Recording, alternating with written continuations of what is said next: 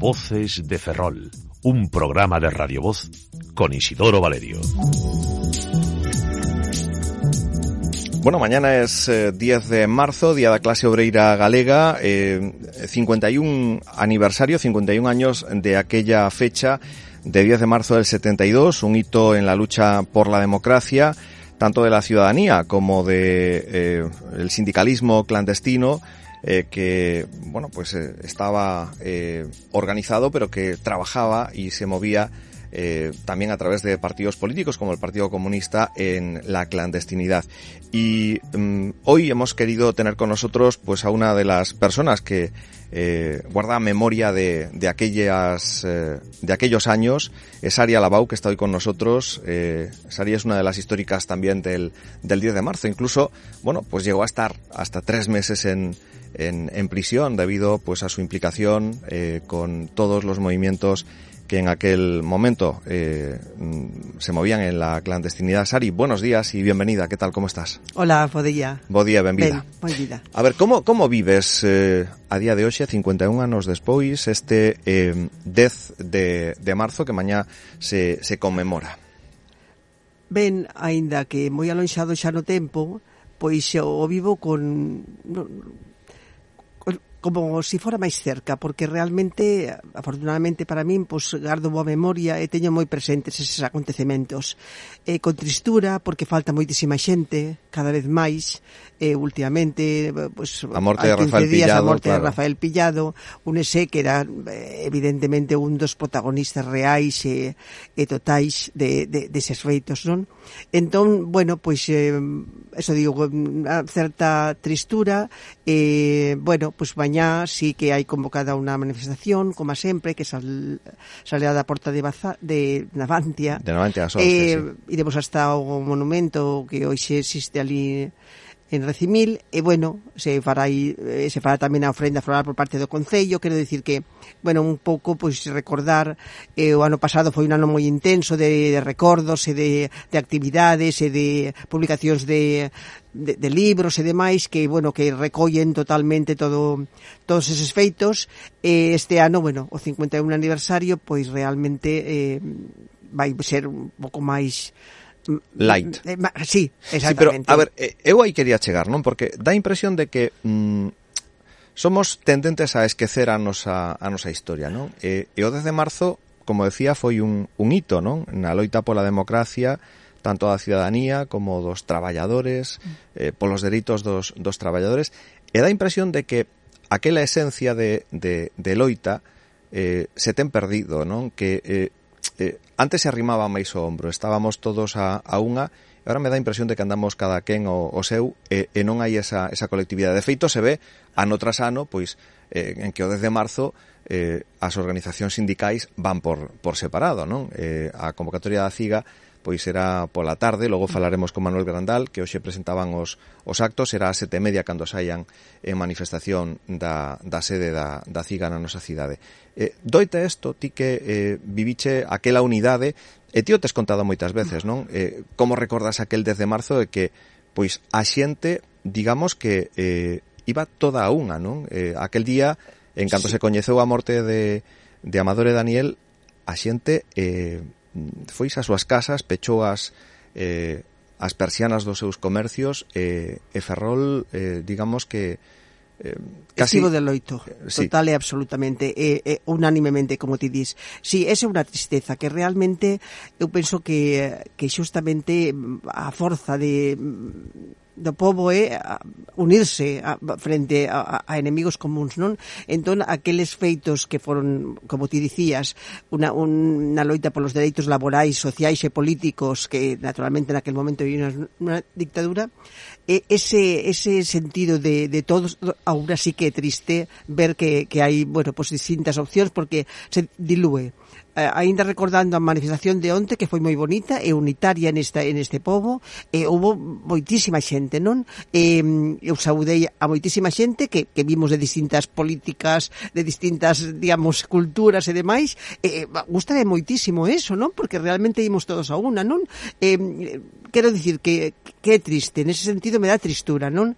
Eh, pero ben, eh, o que toca neste momento eh, é realmente tamén mm, a parte de, de como ti dis, eh, ir separados, que xa estou xa de moitos anos, tamén realmente menos menos masivo, non? Menos, ou seja, eu penso que lóxicamente estamos en un contexto totalmente distinto, non ten nada que ver, realmente non estamos baixo unha ditadura afortunadamente, pero sí que realmente hai moitos dereitos e moitas cuestións que as novas xeracións teñen que ser conscientes que non se acadan para toda a vida, senón que hai que reivindicalos, hai que traballalos e hai que moitas veces claro. loitalos. O, os que os que o vivichedes con sangue, suor e, e lágrimas, supoño que vos doe eh, esa desafección que hai con sí. con como se conseguiu a situación na que estamos agora é que, eh, bueno, en, en relativos aspectos, pois hai como un retroceso, non? Incluso a nivel sindical eh, dá impresión de que hai un pouco de desconexión entre o que é o mundo do, do, do traballo, os sindicatos, non sei ti como, como ves. Sí, eu, eu veixo que, que o mundo actual, claro, lóxicamente han pasado,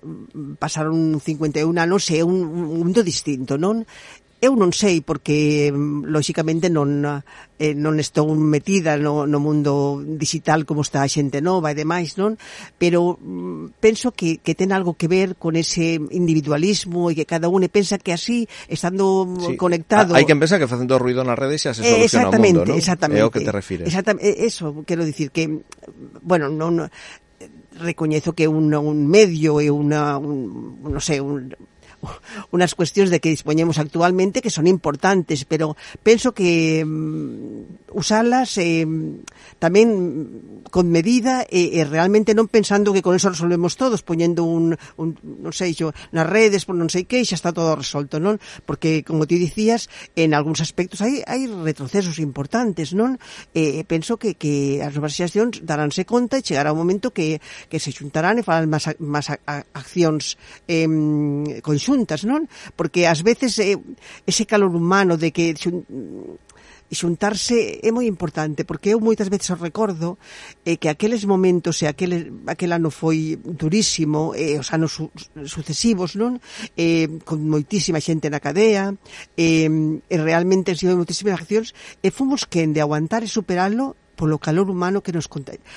Era un, una, una solidariedade, un ambiente de, de irmandade impresionante que eu penso que eso eh, as redes sociais non o poden sustituir. E polo tanto sí que re, reivindico eso como fundamental e como, eh, non sei, forza capaz de, de cambiar as cousas, de mudalas, non? Uh -huh. Ti eh, eh, exerciches durante a tua etapa profesional como, como profesora, eh, profesora de física e, e matemáticas, uh -huh. unha gran profesora, por certo, que tiven a, a honra de de, de bueno, pois eh, terte como, como, como mestra. Eh, Sari, eh, Como ves o ido da educación? Se está, eh, tal vez, os libros de historia pasando un poquinho por alto todo, toda a importancia que se llevera de dar a, Eu ah, penso que, que a, ah, a historia recente... A momentos como o 10 de eh, marzo Justamente, en, en eh, débese coñecer eh, eh, realmente porque é importante por, por moitas razóns, non? Primeiro porque a historia, eh, se si unha a coñece, pois sabe mm, eh, como evolucionaron os feitos, que pasou neste país, como unhas xeracións se implicaron moitísimo e realmente que son xeracións pois, hoxe de, de os avós, dos alumnos, digamos, que están na escola, eh, e realmente eu penso que é moi importante Eh, non sei por que, por que razón a historia recente, realmente non sei se porque está ao final, eh, vese moi de pasada ou en moitos casos nin sequera se ve, eh, me parece que é un aspecto negativo. Eu tento que debíase eso eh, mellorar. Eh, hai afortunadamente historiadores e, e profesores actuais que, que sí que van fincapé e demais, pero son como callo, casos aillados, non, non así masivamente, non? Porque eu penso que os libros de texto en xeral pois non están mm, na, na etapa, digamos, final do franquismo e etapa da democracia non, non profundizan demasiado, mm. pareceme. Bueno, como decíamos, Foches, profesora de, de física, mm, eh, si agora te convertiramos en profesora de historia e a nosa audiencia hoxe fose eh, o teu auditorio, a tua clase, non? Eh, que, que tentarías transmitir aos teus alumnos eh, de hoxe en torno ao que ti viviche naquel 10 de marzo e o que non se debe de esquecer nunca de cara ao, ao futuro? Bueno, trataría de... Por aquelo, sobre todo, o que, o, o que di eh, ese, ese dito de quen eh, esquece a súa historia está condenado a repetila, non? Exactamente. Eu, eu sobre todo faría fincapé o que dicía antes, en ese mm, aspecto da axuda mutua, solidario. Eu penso que eses valores a mina a, me parecen que son fundamentais na sociedade, non? Que eh, justamente hai que vencer o individualismo eh, eh, que pensando que un mm, pode facer en solitario as cousas. Eu, eu reivindicaría e insistiría moito neses valores.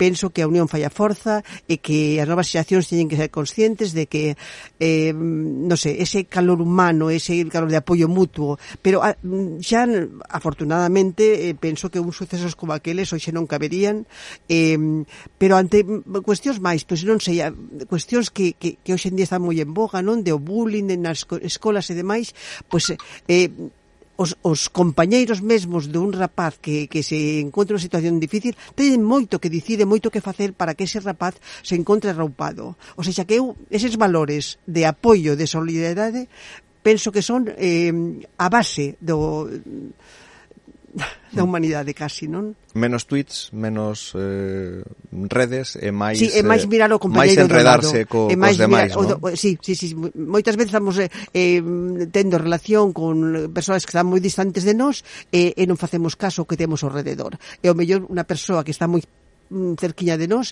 está sufrindo, está tendo unha situación distinta, pois se ti escoitas e ti e axudas, seguramente que é moi importante mm. e que podes realmente facer unha labor moi importante. Supoño que te gustaría que mañá eh, pois esa convocatoria ás 11 da mañá na, na porta de, da antigua Bazán, na porta de Navantia, mm. fose mm, multitudinaria, non? Como, sí, por exemplo, sí. onte a a manifestación do, do Día da Muller, non? Eh, eh, claro, justamente, o sea, xa, eh, a verdade é que como, claro, se, se, te, é a esa hora, porque un pouco, é, eh, claro, eh, tampouco é doado que moita xente, naturalmente xente nova que, que está, mm, bueno, moita en clase, moita tamén traballando, pois lóxicamente non vai ser. O sea, xa seremos eh, xubilados en xeral e, bueno, e xente de Navantia, supoño, en particular. Mm.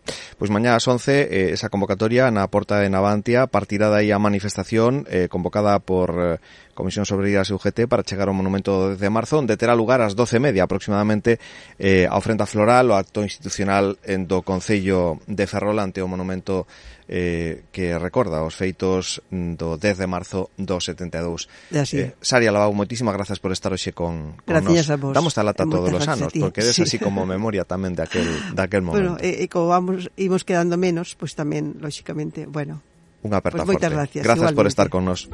Seguimos na sintonía de Radio Voz. E seguimos en clave 10 de marzo. Mm, a continuación falaremos de esa outra eh, movilización prevista para o día de mañá, a, da, a do sindicato CIGA.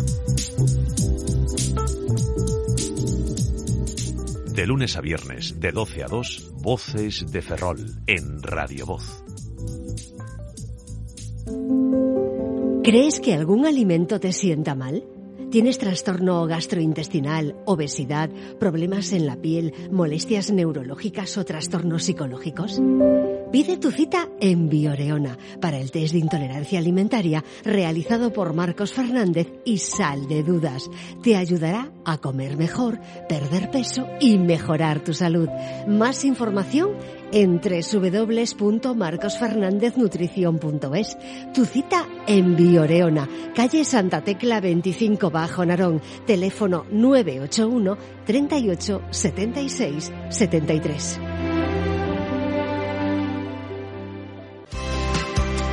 Sagrado Corazón Mercedarias Ferrol.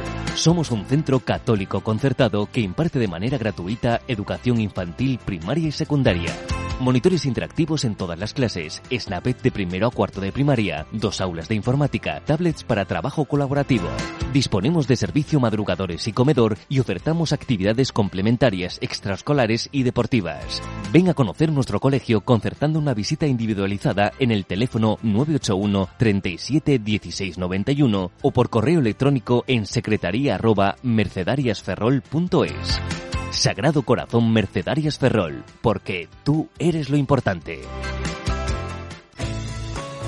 Neda, sempre moito por descubrir. Disfruta do seu entorno, dos seus servizos, da súa paisaxe, da amabilidade das súas xentes. Neda, preto de todas partes. Ven a vivir a Neda. Break it Hotel Restaurante Pazo Libunca, diferente, con encanto. Acércate a probar un delicioso lacón con grelos de Monfero o un completo cocido. En nuestra carta también encontrarás un pedacito de Segovia con nuestras especialidades en cochinillo y cordero previa encarga. Ven y celebra con nosotros el Día del Padre. Menú especial el 18 y 19 de marzo en Hotel Restaurante Pazo Libunca. Reservas en el 881-064-527 y 638-132-198. Lugar Pena de Embade 5, Castro Narón.